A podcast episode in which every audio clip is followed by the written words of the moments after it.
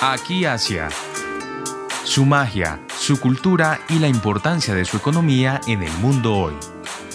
Voces y sonidos del continente más extenso y poblado de la Tierra en Aquí Asia.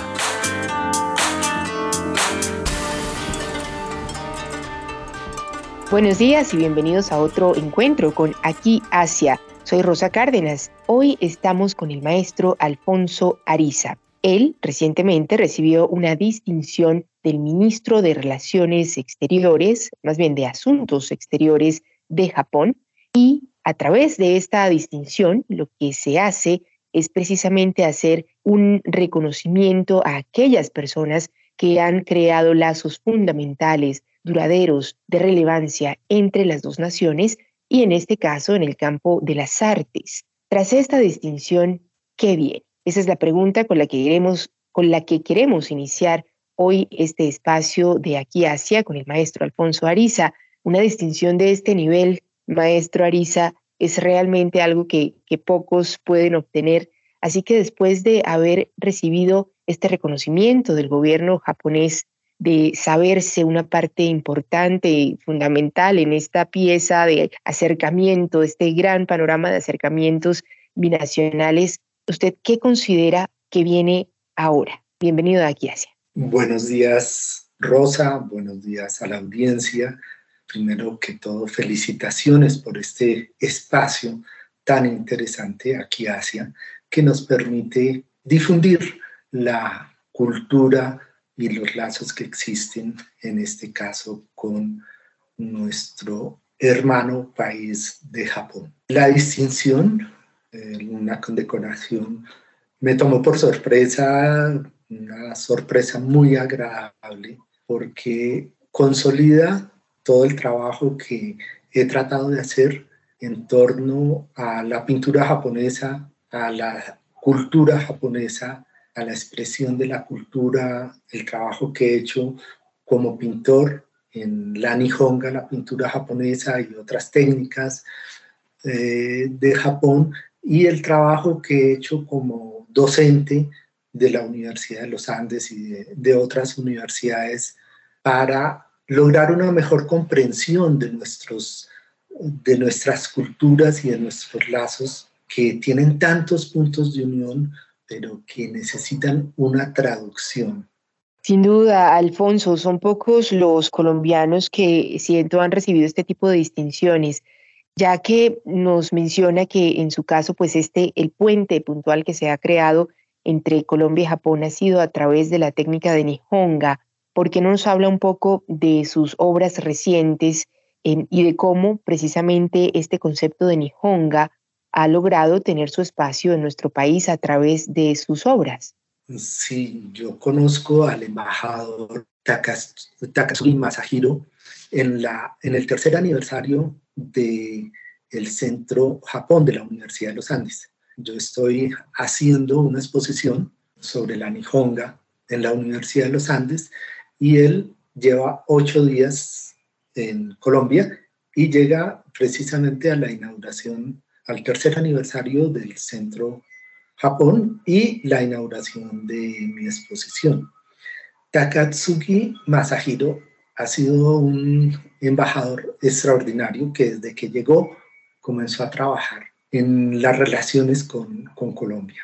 Y en la parte mía, en la parte pictórica, yo he tratado de explicar, trabajar y explicar lo que es la Nihonga. La Nihonga, la Nihonga, la pintura japonesa, es, es una pintura que tiene una parte, digámoslo, filosófica y tiene una parte técnica. Como todo en Japón, existe una filosofía detrás de, cada arte, de cada técnica, y también existe un proceso muy complejo, muy difícil de explicar y de, perfeccionar también.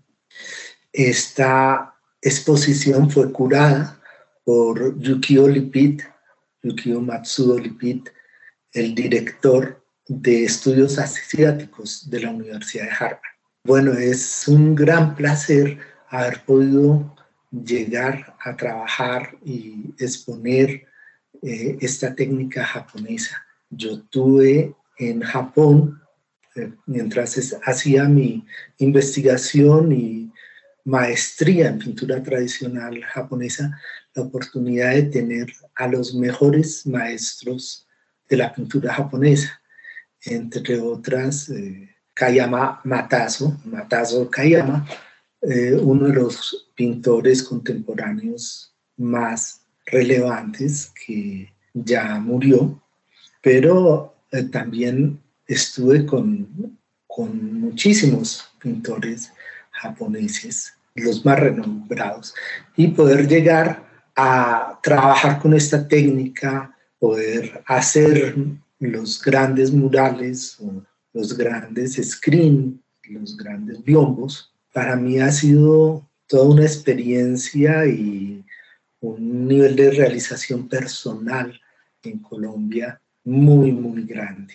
Entonces, esta condecoración me llena de, entusiasmo, de, para seguir trabajando en, en, las relaciones, seguir trabajando en Colombia y en un punto que hay de encuentro entre Japón y Colombia muy grande, que es ese amor por la naturaleza, ese respeto por la naturaleza, que es eh, lo que trato de transmitir en, en mis paisajes. El maestro Alfonso Ariza hacía referencia a una de sus últimas exposiciones que tuvo lugar en el centro del Japón, en Bogotá.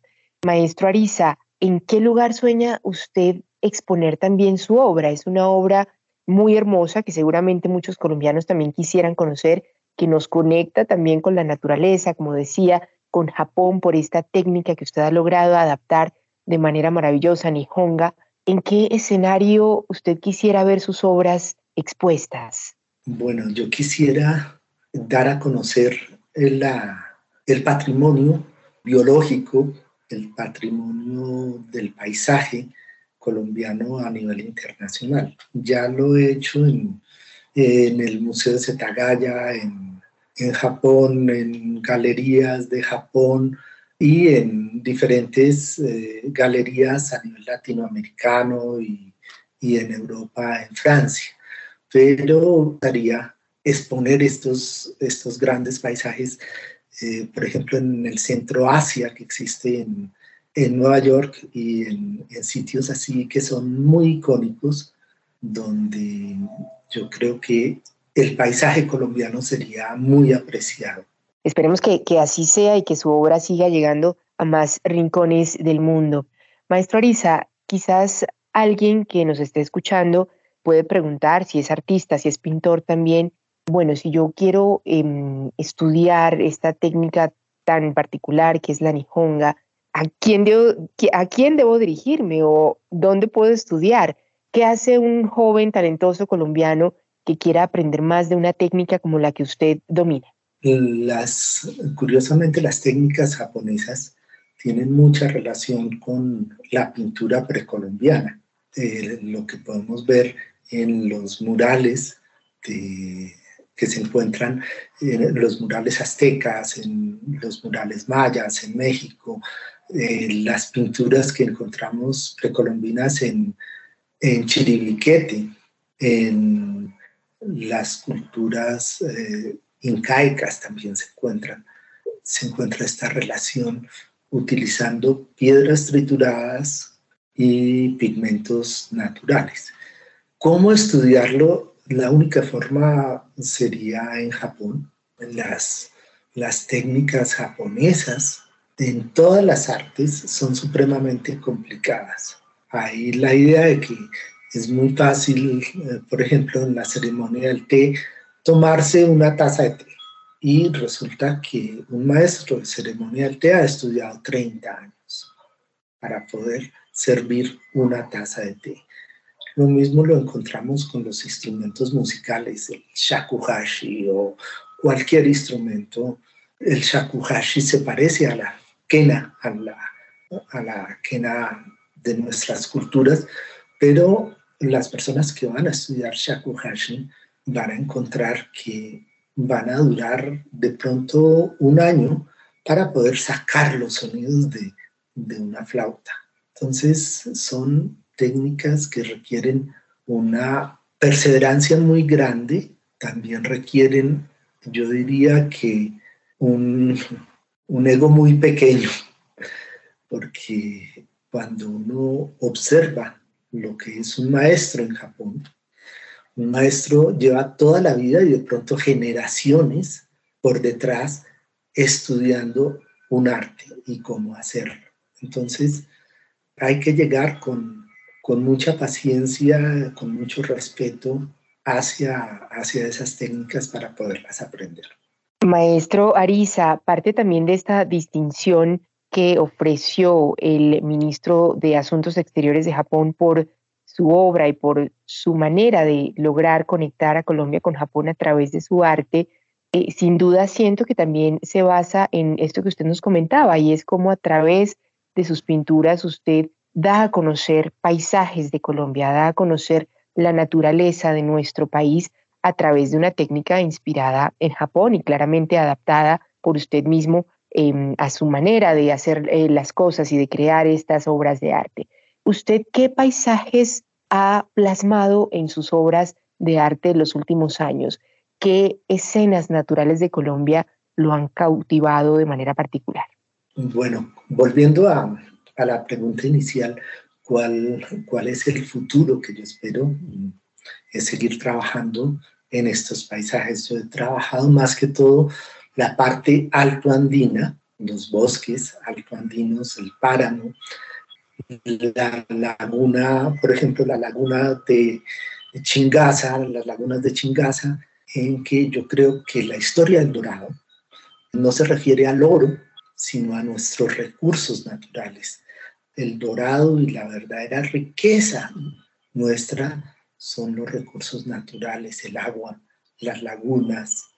Y así es trabajado toda la, digamos, la parte más que todo de paisaje alto andino, pero en este momento estoy trabajando sobre la, la parte de Chiribiquete y la, la serranía de la Lindosa. Estoy planeando un viaje para eh, trabajar con, eh, con un chamán que es el último descendiente de, de Chiribiquete, Ularico Matapi, trabajar con los colores, de la mano de él, trabajar con los colores precolombinos, buscar qué piedras se utilizaban, qué, qué colores se utilizaban y hacer mi trabajo sobre Chiribiquete, asocio con, con este chamán.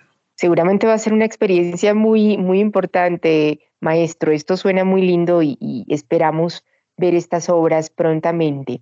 Como usted vivió en Japón, estudió en Japón, habla el idioma japonés, me preguntaba, seguramente en obras previas que usted haya realizado, ¿también ha logrado plasmar la naturaleza de Japón? Sí, y en este momento estoy tratando de hacer un jardín japonés, aunque es, es algo demasiado ambicioso lograr, lograr hacer un, un jardín japonés. Pero lo que, lo que se busca en, en la pintura japonesa, por ejemplo, es el silencio.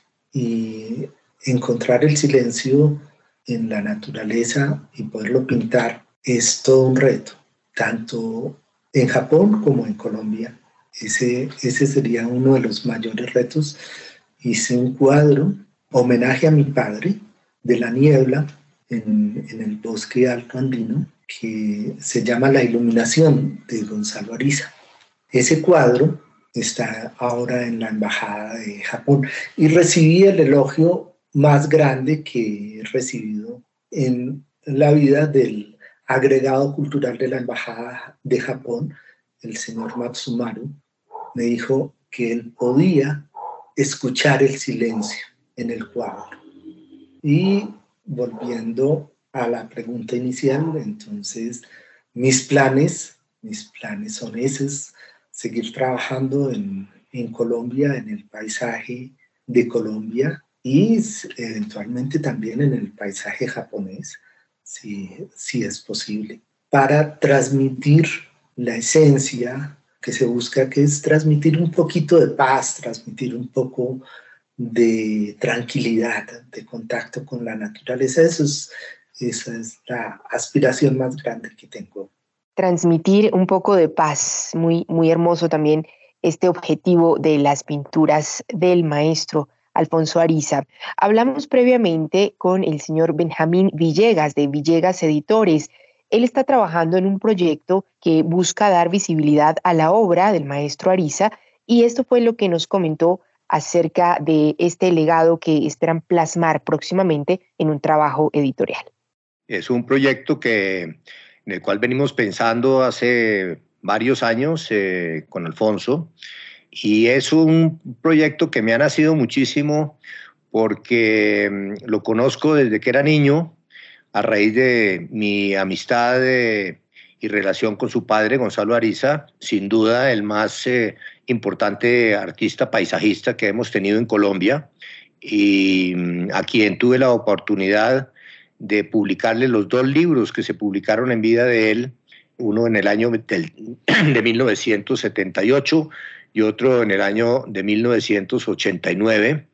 O sea que mm, en todas estas épocas frecuentaba precisamente la casa de la Candelaria de la familia Ariza, donde tenía Gonzalo también su estudio y donde conocía a sus hijos, todos ellos con vocación artística, todos ellos que de una u otra manera han seguido la carrera, pero seriamente el que creo que les cogió la delantera y el que ha hecho realmente una obra muy estructurada, muy seria, muy consistente y muy hermosa es eh, Alfonso. Entonces, alrededor de esta obra, que tiene una estrecha relación con, con el Japón, y por ende pues con el Asia, que creo que es el motivo de su, de su programa de hoy, obedece a su vez a una relación con Japón que tuvo desde niño porque su padre también estuvo becado a los 20 años, ganó una beca en Colombia para irse a estudiar al Japón. Y estuvo varios años, volvió luego, tuvo inclusive una, una posición diplomática muy sobresaliente en relación con Japón y, Colombia y fue Gonzalo, casi como el, el, cónsul permanente de Colombia con Japón y la, gran relación de nuestro país, eh, un vínculo espléndido con, el, con, Colombia y con el arte colombiano. Alfonso siguió la tradición de la, de la familia, siguió la tradición de su afición y su relación con Japón y tomó el tema inclusive mucho más a fondo que su padre porque tomó la decisión de ir a, como imagino que he hablado con ustedes y no me corresponde a mí contar la historia, fue y estudió, y estudió varios años y a diferencia de su padre, que tomó de alguna manera la atmósfera japonesa que de alguna manera se, reflejó siempre en sus eh, paisajes, en lo que tenía que ver con las neblinas y con las nubes y con los cielos, de alguna manera eh, que evocan eh, partes del, del, arte japonés.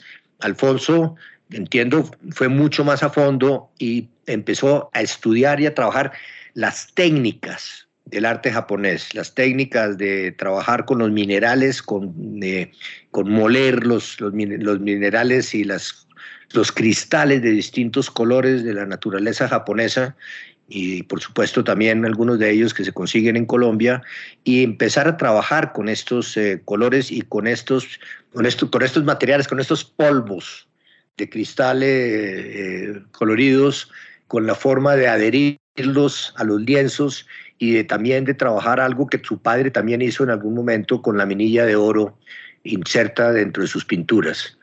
Esto, desde que lo conocí, me ha llamado muchísimo la atención le fui siguiendo su, camino y ya encontré que de pronto este jovencito que había conocido ya era todo un maestro, que tenía una obra absolutamente consistente, de una gran audacia, de haber superado los grandes formatos de su padre en unos polípticos de seis cuerpos, de 1,80 por, eh, de módulos de 1,80 por 1,20, o sea, de 1,80 por 7,20, absolutamente fantásticos, siguiendo, eso sí, esa tradición de su familia y esa tradición japonesa de pintar paisajes y pintar paisajes nuestros. O sea, también con esa misión que tuvo su padre de registrar en su arte lo más hermoso de nuestros paisajes colombianos, llegando, a diferencia de su padre, a un recorrido mucho más amplio en términos de las alturas, donde ha pintado en, eh, en el país y por consiguiente Gonzalo Papá nunca pintó el mar. Alfonso sí, ha trabajado en paisajes marinos y ha trabajado paisajes de las altas cumbres eh, nevadas y de los páramos colombianos que fueron un poco el motivo de las zonas cafeteras, las zonas medias, que fueron los motivos del arte de su padre. He comenzado entonces un proyecto en el cual he venido recuperando, hemos ido fotografiando profesionalmente la obra antes de que salga, antes de que las venda.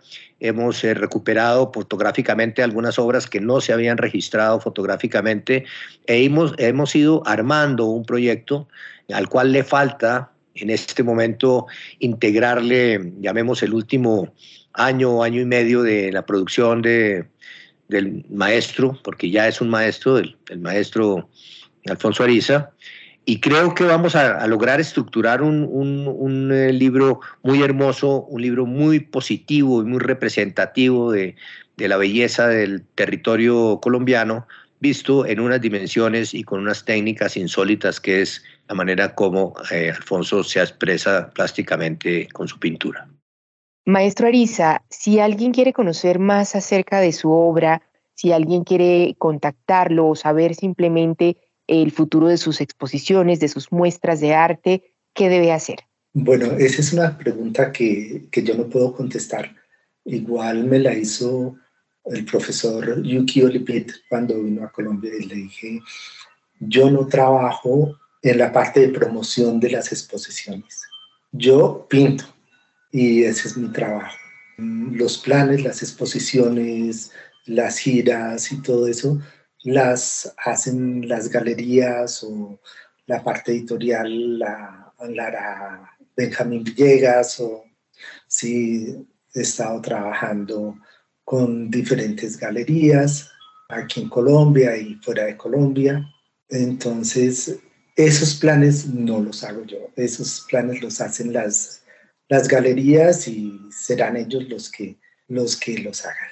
Esperamos poder conocer más acerca de la obra del maestro Alfonso Ariza, quien ha recibido una distinción del ministro de Asuntos Exteriores de Japón recientemente. Siempre ponemos punto final a este programa con algo de música y previamente le consultaba al maestro qué canción sería oportuna escuchar en este momento. Cuéntenos, maestro, acerca de este tema musical que usted nos ha sugerido escuchar hoy. Bueno, el, tema musical es Natsukashi no Mirai, que quiere decir nostalgia del futuro. Es una canción muy popular en Japón que la escribió Mika Matsubara, eh, una cantante que murió a los 44 años, pero el sentido de esta canción, la letra de esta canción, me llama mucho la atención porque Nostalgia para nosotros es algo, digamos, negativo. En Japón, Natsukashi no es negativo. Tiene que ver con más con la palabra saudade del portugués. Es, es algo que se ve con la nostalgia, es algo amoroso y algo que nos hace falta, pero cuando dice nostalgia del futuro, es que pensamos en un futuro mejor, en un futuro que va a ser muy bueno. Tenemos nostalgia de ese futuro que va a venir y tenemos la seguridad que va a ser un futuro muy bueno y es, es lo que yo espero. Por eso escogí esta canción. Espero que el futuro sea lleno de arte, de luz, de prosperidad, no, no para mí, sino para Colombia y para Japón. Ponemos punto final entonces a este espacio de aquí Asia en el que conversamos con el maestro Alfonso Ariza con este tema sugerido por él mismo, Natsukashi no Mirai, nostalgia del futuro. Muchas gracias maestro Ariza por su tiempo y los invito desde ya a seguir en contacto con aquí Asia. Nos escuchamos, nos vemos el próximo sábado a las 9 de la mañana.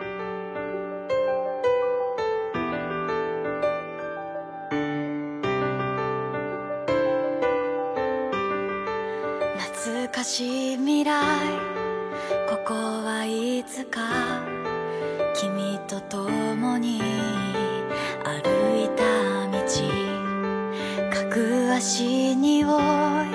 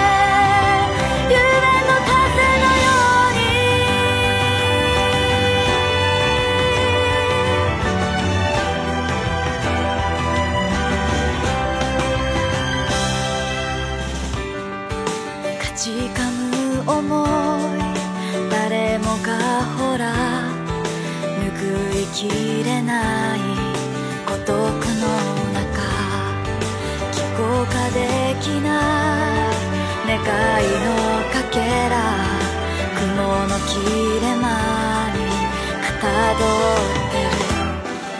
こらえていた涙の化けそしてただ今日も日は暮れる。君は一人じゃない君は一人じゃないとしい世界。自分を超えてこの心が